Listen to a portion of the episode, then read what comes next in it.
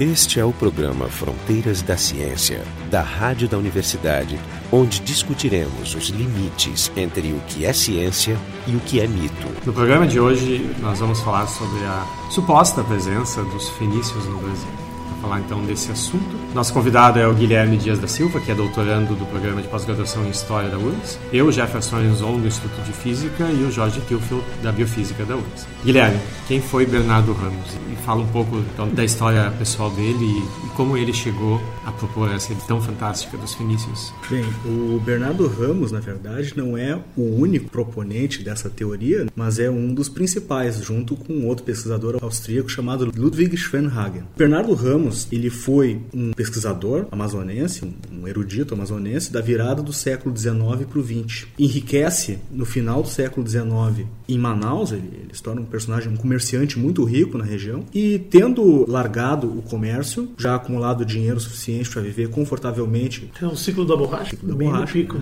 Ele não tinha então uma formação acadêmica? Não. Então ele se dedica aí a pesquisar história, arqueologia. Ele faz um tour pela Europa, pelo Oriente Médio, visita o Egito Egito na década de 1910. Tendo voltado ao Brasil, ele então se dedica a provar essa hipótese da presença de fenícios no Brasil. Ainda no final do século XIX, o Bernardo Ramos ele havia se dedicado ao colecionismo também. A coleção dele era uma coleção numismática, coleção de moeda, que na época era considerada uma coleção muito relevante no Brasil. As fontes de época dão conta de que era considerada a quarta do mundo em importância, embora seja meio cético com relação a isso. Bom, a verdade é que o pessoal ali da, na borracha, Manaus, dessa região, enriqueceu muitíssimo. Fizeram um teatro absurdo lá no meio da selva para trazer o caruso, fazer a extravagância era a hora do dia. Né? Mas o, Bernardo Ramos, então, ele dedicou a, a, sua vida à validação dessa grande hipótese ou ele teve outras ideias parecidas? As inscrições e tradições da América pré-histórica, que é o título da obra do Bernardo Ramos, onde ele se propõe a provar essa hipótese, é o resultado de 30 anos de pesquisa. Ou seja, é um trabalho trabalho de uma vida. O resultado assim de pesquisa de meses de barco nos rios do Amazonas, coletando inscrições, dando evidências para o que ele acreditava embasassem a hipótese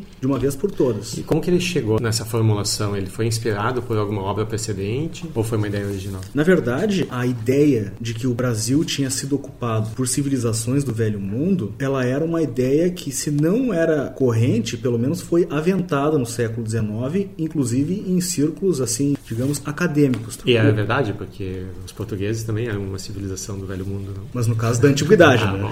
Que é a primeira suposição até do século XVII, 1644. Robertos Nordmanus e Georg Horn, em 1652, já estavam hipotetizando esse tipo de coisa baseado no sucesso da navegação fenícia no Mediterrâneo. Então começaram a estender aí. Na verdade, essas primeiras formulações elas se dão frente ao desafio de explicar as civilizações do Novo Mundo num paradigma que só conhecia o Velho. Afinal de contas, quem eram esses habitantes do Novo Mundo? Eles eram é. tribos perdidas de Israel, filhos de Noé que perderam da Arca. Enfim, é uma tentativa de enquadrar esse conhecimento novo dentro de um arcabouço conceitual que eles já tinham. A outra possibilidade, que era uma civilização completamente desconectada e com uma evolução independente, parecia tão absurda assim para eles? Na verdade, é porque o modelo no qual eles dispunham na época, no século XVI, a gente ainda tem um domínio muito grande da teologia como normatizadora de hipóteses, ou seja, a tendência em dar uma explicação que se enquadrasse num esquadro religioso ainda é uma tentação, não é uma tentação, é. É mais persuasivo. No século XIX, o próprio Instituto Histórico Geográfico Brasileiro, recém criado em 1838, se não me engano. No primeiro número da revista do Instituto, 1839, existem dois artigos nos quais eles já especulam acerca assim dessa suposta ocupação. Um artigo é destinado à suposta inscrição fenícia na Pedra da Gávea, sendo que o Instituto mandou uma expedição até o Morro da Gávea para avaliar se realmente se tratava de uma inscrição fenícia ou se eram rachaduras provocadas pelas intempéries. Nesse artigo já, 1839, o Instituto já não, não se pronunciou decididamente em favor de uma ou de outra hipótese. Alguns achavam que realmente se assemelhava a fenícia e outros achavam que era fenômeno natural, rachaduras. Isso é interessante porque, na verdade, se fossem hieróglifos, seriam talvez os mais gigantescos hieróglifos de todo o planeta conhecido, porque teriam dimensões imensas para serem enxergados naquela distância. Né? Que eu saiba, no mundo antigo mesmo, África e Ásia não tem inscrições com letras. São visíveis à distância ou foi alguém Precisamente foi... são visíveis na, na borda da Pedra da Gávea lá E seriam hieróglifos com mais de 10 metros de altura cada um, acho até bem mais do que isso. Primeiro outdoor. O outro artigo é sobre um manuscrito da Biblioteca Nacional que se chama Manuscrito 512. Nesse manuscrito teria a descrição por parte de um explorador bandeirante de uma suposta cidade perdida no interior da Bahia. A narrativa descreve que ele passou, viu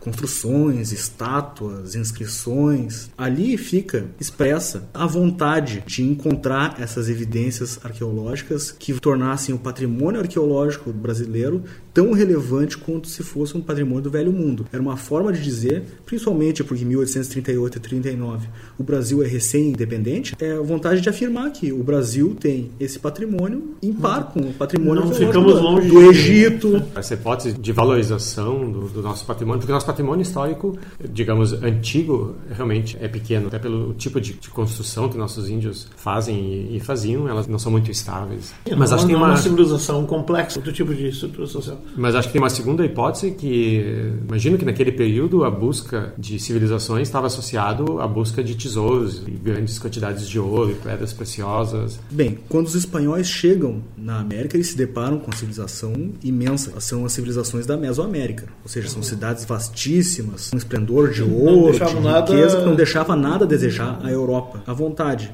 de encontrar evidências semelhantes no Brasil também é. Bem, se tem no México, pode ter aqui também. É, tu tem nas, tu nas tem. três Américas, por que aqui Sim. desse lado não Ficou o azar que não tem. Outra coisa muito interessante. No início do século XIX também há o, o acontecimento da, da decifração final dos, dos hieróglifos. Champollion, nesse início do século XIX, ele translitera, tra- transcreve os hieróglifos, dando início assim ao estudo sistemático da literatura egípcia, da egiptologia com uma disciplina mais estabelecida. Pedra né? da Roseta.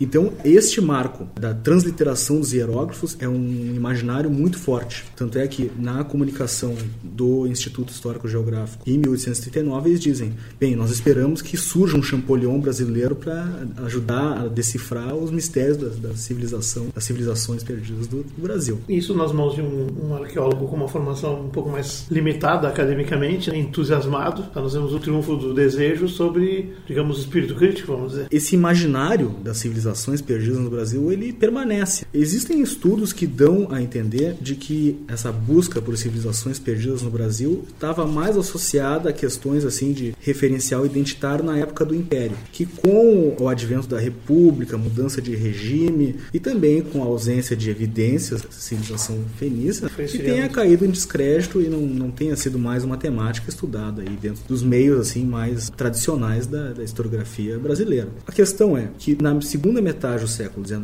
em 1869, um explorador francês chamado Henri Confroy de Toron, visconde, um nobre francês, publica uma obra que se chama Os Fenícios na Ilha do Haiti. E esta obra, esta sim vai ser o referencial fundamental com o qual o Bernardo Ramos vai dialogar. A obra, ela é traduzida para o português e publicada em Manaus na década de 1870, porque ele faz menção à Amazônia como sendo também uma das sedes onde a civilização fenícia teria se estabelecido. Eu estava lendo aqui nesse livro que ele trata das viagens das frotas do rei Irão de Tiro, da Fenícia, e do rei Salomão da Judéia no rio Amazonas, nada menos, no ano 993 a 960 a.C.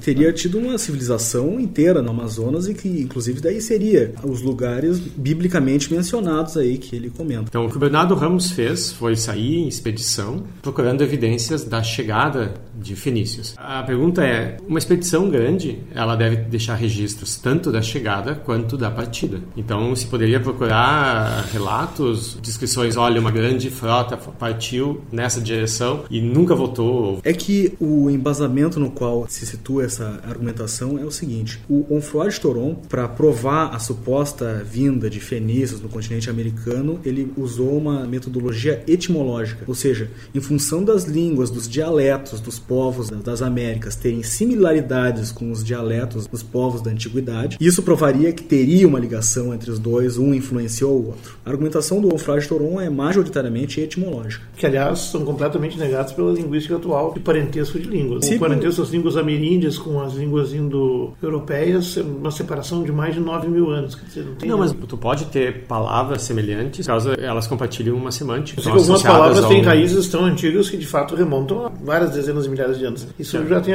tem até uma reconstituição do proto-mundiálico, né, que é uma língua de até 100 mil anos. Mas assim... Se tem uma palavra associada ao som produzido por algum animal, algum objeto, é natural que... Esse é o proto-mundiálico. se desenvolva é em dois lugares Uma das palavras do proto-mundiálico é o som para mãe, que é praticamente semelhante em todas as línguas e tem uma raiz comum, mas essa é uma palavra muito antiga. Das mais ou menos 100 que se conseguiu reconstituir. Sim, eu conheço a reconstrução do proto-indo-europeu, né? E mesmo com relação a esta, existe já discussão, muita discussão. Mas o nível de semelhança que o Onfray Toron argumentava, por exemplo, era de que praticamente se tratava de um dialeto do Mediterrâneo. Mas ele amplificava as evidências? Ele escolhia assim, ó, aqui eu tenho uma certa semelhança, que podia ser coincidência? Ou havia algum tipo de manipulação, de invenção? Na verdade, esse uso da metodologia etimológica para provar assim contato entre civilizações, ou mesmo para provar outros tipos de argumentação, ele é mais antigo que a obra do Onfray Toron. Também no final da Idade Média, início da Renascença, existe uma, uma vertente de pesquisa muito interessante que se volta, por exemplo, a tentar estabelecer qual foi a língua mãe da humanidade, qual é a primeira língua. Então tem uma obra muito interessante de Humberto Eco, Em Busca da Língua Perfeita, no qual ele apresenta né, toda essa série de hipóteses que foram levantadas, algumas bem curiosas, como por exemplo, um pesquisador, um erudito assim, da Idade Moderna argumentou que o holandês era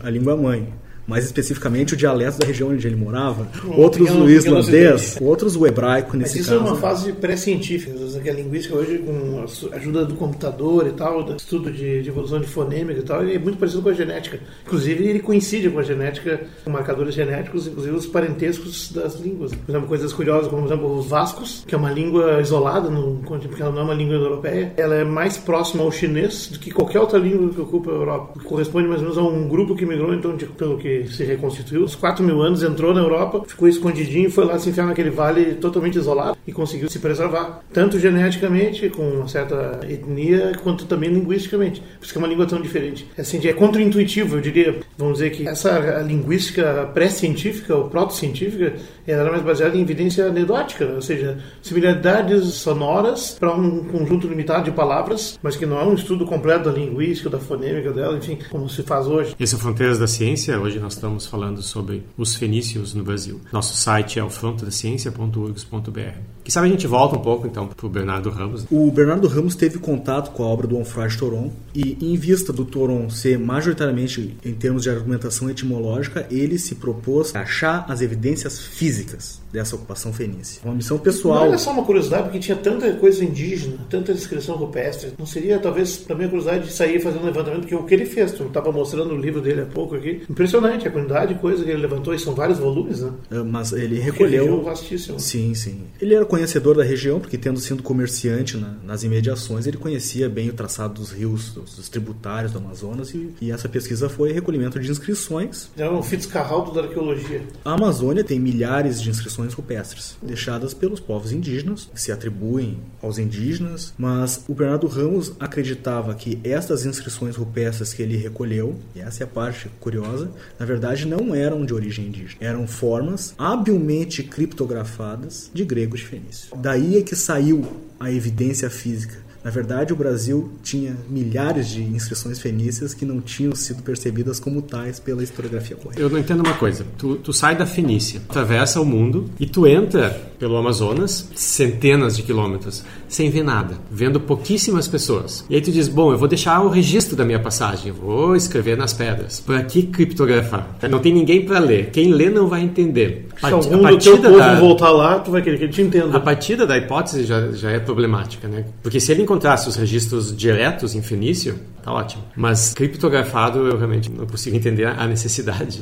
Na verdade, se mistura dois tipos de evidência, né? que é inscrições reais rupestres, distorcidamente interpretadas como sendo versões de línguas asiáticas europeias, e pareidolia. Não, mas a minha pergunta é: ele apresenta alguma justificação? O Bernardo Ramos tinha experiência como numismata. Ele tinha certo renome moedas. como colecionador de moedas, principalmente de moedas antigas. E ele menciona como sendo assim o ponto a partir do qual ele teve o estalo que levou à decifração dessas inscrições, um monograma que ele encontrou numa moeda da Macedônia, que era um monograma que os numismatas da época não conseguiam decifrar, segundo ele, né? E que ele habilmente decifrou como sendo uma forma condensada condensada de uma inscrição macedônia. Em princípio, essa condensação em monogramas, ela é possível. Daí a presumir que todas as inscrições da Amazônia Mas no fossem... caso da moeda seria por uma questão de espaço para poder escrever. É, acredito, acredito que sim. Uma forma comum de expressão na moeda. Ele leu naquele monograma Macedônia a Grande e daí ele teve a ideia de que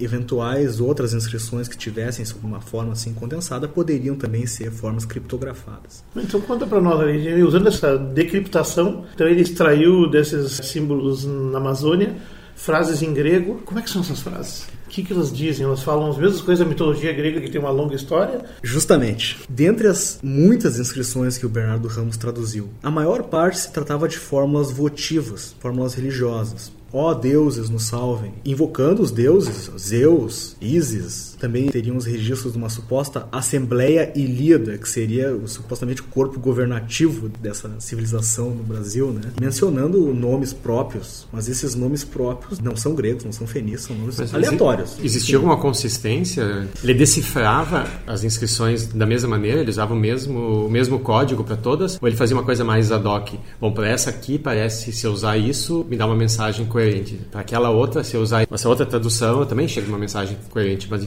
as duas podendo não ser a mesma. Com relação ao método, ele estabeleceu uma tipologia de formas similares às letras que ele planejava decifrar. Tem uma tabela tipológica no qual ele registrou né, as variações de cada letra. Né? Em princípio, o procedimento ele é um procedimento técnico. A hipótese e também a expansão dessa técnica, além dos limites do que seria assim o coerente, é que leva a essa Tudo depende do que, que ele considera como aceitável para o limite de variabilidade de um caractere. Dizendo, É, bom, então- esse- isso aqui é um triângulo, vai ser a minha letra tal. E o que, que eu vou considerar como triângulo? Dois pauzinhos inclinados é um triângulo? É, é um triângulo. Até onde eu posso dizer que aquilo que eu estou vendo é um triângulo? Então, acho que tu consegue, flexibilizando esses critérios, tu consegue encaixar as palavras que tu quer, né? Pois é, mas assim, ó, tem uma aparência de um método, uma metodologia. Digamos, até para que já existia na arqueologia da época. Porque assim, o cara ser sistemático não prova que é científico. E a pseudociência é provar que Não, é, tipo tem, tem exemplos explícitos disso. Por exemplo, se eu pego qualquer livro, o pessoal pegou a Bíblia, e aí eu, a cada 50 letras eu pego uma. Eu consigo ter um texto muito grande, eu vou ter formar. frases. Eu vou ter frases. Sim, é um né? procedimento técnico. Então, né? esse suposto código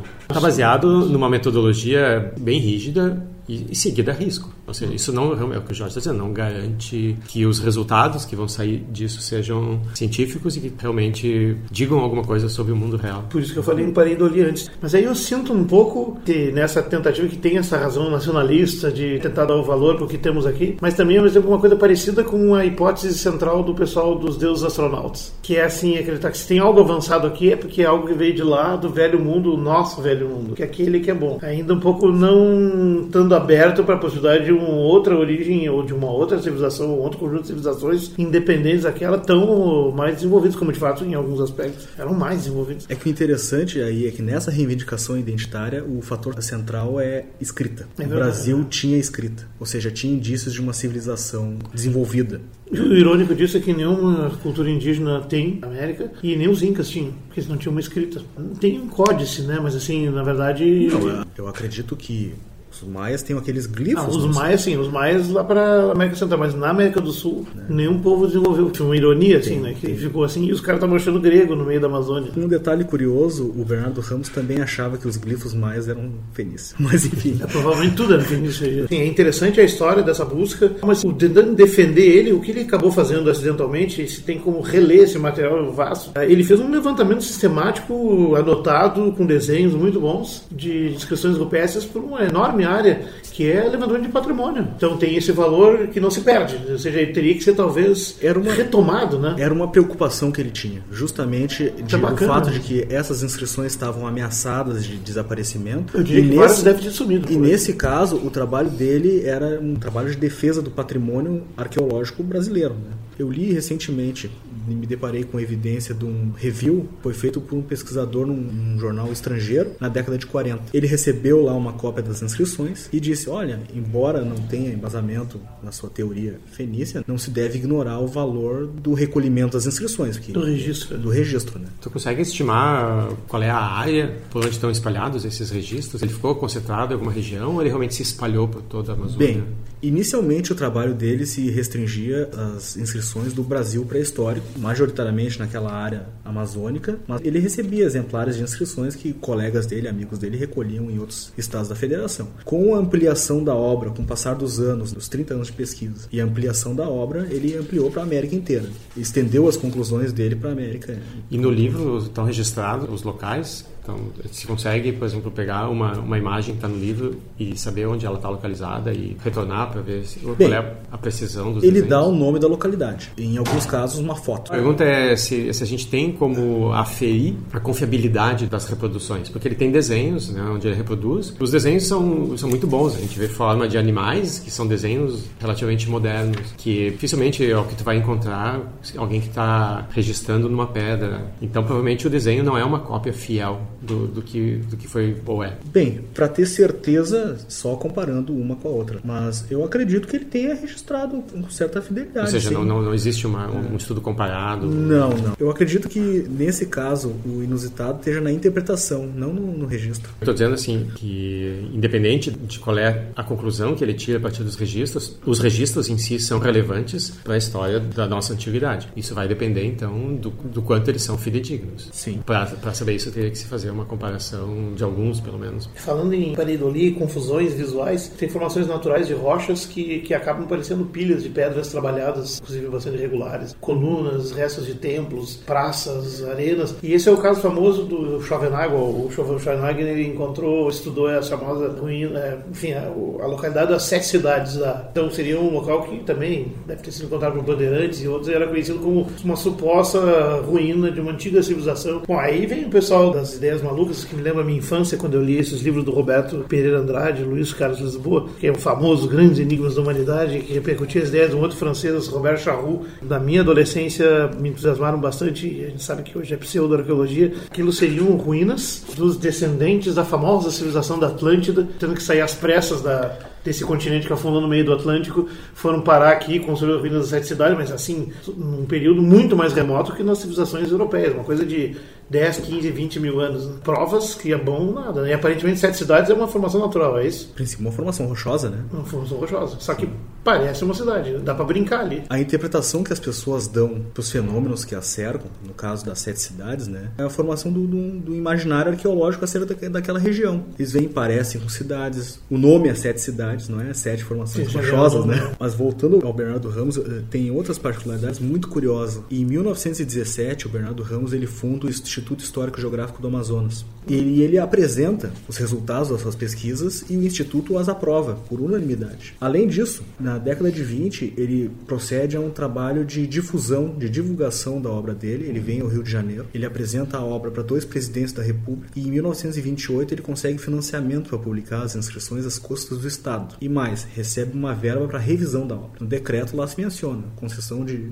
uma verba tal para que o referido historiógrafo corrija e faça as provas para que seja finalmente publicado pela imprensa nacional. Mas isso mostra então que na época ele tinha uma aceitação bem grande. Hoje em dia não, não se decide a validade de uma de evidências de teoria por votação, como ele Bom, fez. mas isso não era o caso de votação, ele também era prestígio econômico, sim, político. Não, mas, sim. O cara tinha uma, um não, bom manejo político. Boas conexões políticas. Muito bem conectado. A obra foi revisada por pesquisadores do Museu Nacional, mas eu não tive acesso ao conteúdo da revisão, não sei o que eles disseram, mas eu sei que a obra foi publicada. O interessante é perceber que tanto a obra do Bernardo Ramos que sai na década de 30. Esta obra do Ludwig Schweinhagen, que sai em 1928. E outro item bastante curioso, a expedição Fawcett, que acontece em 1925, são três marcos aí da suposta presença de civilizações perdidas no Brasil. São marcos do imaginário, são, contribuem para a formação desse imaginário das civilizações perdidas e que tem reflexos na pseudo-história, na pseudo-arqueologia que se divulga hoje. Pois é, isso que eu queria chegar. Até que ponto essas pseudo-teorias elas se propagam e são aceitas? Eu imagino que deve, deve como tudo, existem nichos onde elas são bem aceitas. Evidentemente, na academia, em vista de não ter evidência arqueológica sólida para provar essas hipóteses, e mesmo em função da amplidão das reivindicações que eles fazem, né, levaria à revisão de toda a história brasileira, né, não se trata mais de discutir se está certo ou não. Porque... É a frase do Carl Sagan, né, que alegações extraordinárias é. requerem evidências também extraordinárias. Bom, voltando à Pedra da Gávea, não só as inscrições seriam fenícios, mas a Pedra da Gávea seria um enorme enorme esfinge. Just, Ou seja, então justamente, aí já, justamente. já começa a viajar mesmo. Já, né? as evidências estão aumentando, pelo menos. E não, eu estou comentando em tamanho, porque é uma montanha, quem conhece, que é absolutamente Mas extraordinária. volta- Né? voltando. Seria a maior esfinge Eu, o planeta. eu identifico, em primeiro lugar, uma vertente de, de nicho, né, no qual se associa também a essa história do Brasil fenício com Atlântida. É um nicho meio esotérico. Ainda tem muitos ufólogos. eu sei. E aí está subjacente, inclusive, teoria da conspiração. Né? A academia está conspirando para esconder a verdadeira história do Brasil, Uma história oculta. é, história oculta que teria re- revelações ó. Mas a culpa, é dos fenícios, porque se eles não tivessem criptografado as mensagens, todo mundo podia ler.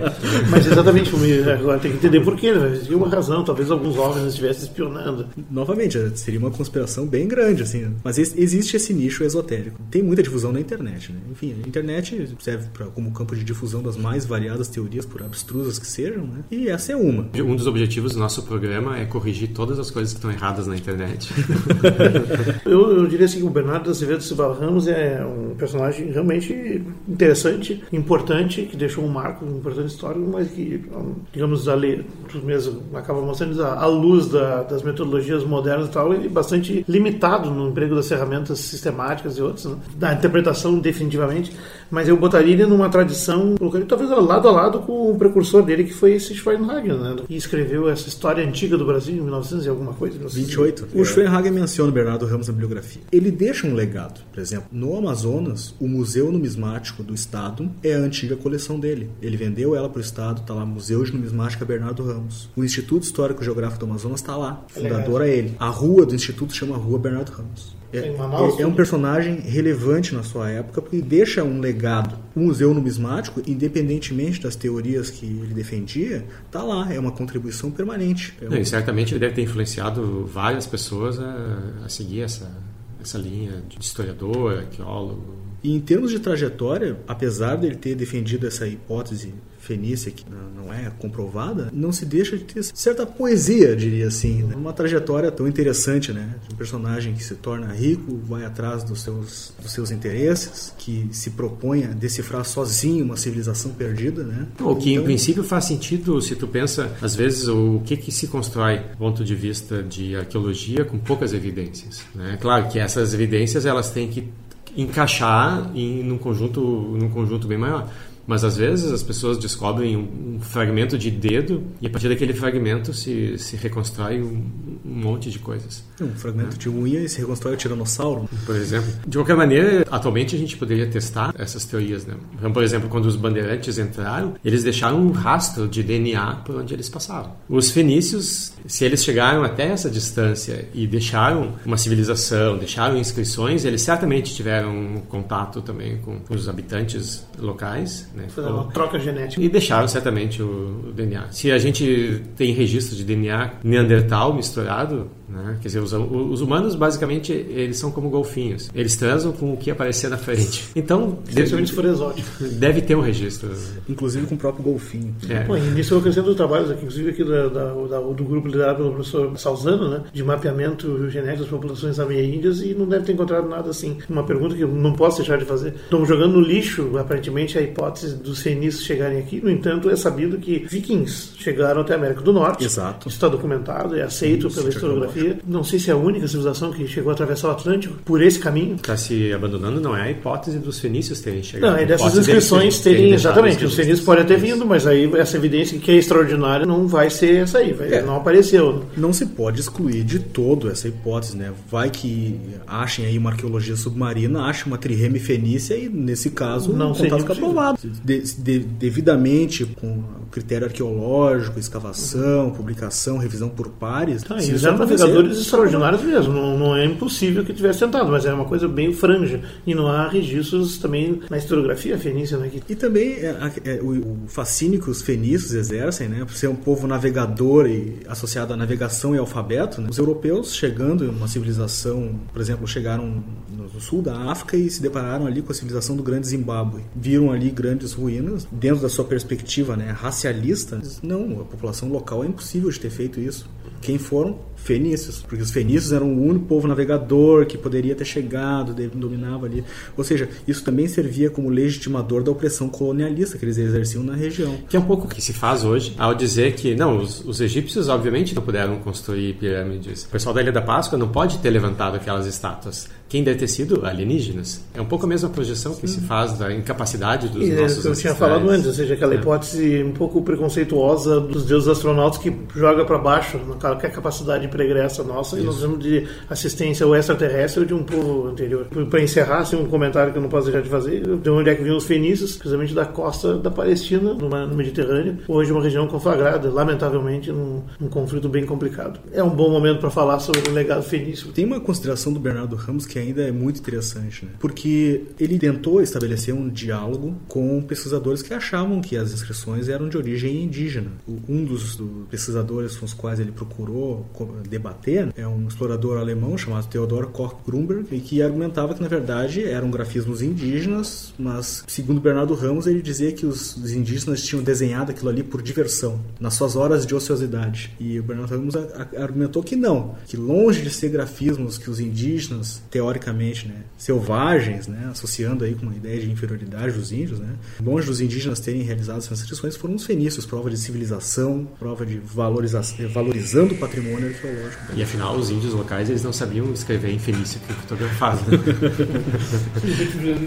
Bom, esse foi o Fronteiras da Ciência. Hoje a gente falou sobre os fenícios no Brasil. E a arqueologia fantástica. O nosso convidado foi o Guilherme Dias da Silva, programa de pós-graduação em História da URGS, Jorge Kilfeld, da Biofísica da URGS e eu, Jefferson Arizon, do Departamento de Física também da URGS. O programa Fronteiras da Ciência é um projeto do Instituto de Física da URGS, técnica de Gilson de Césaro e direção técnica de Francisco Guazelli.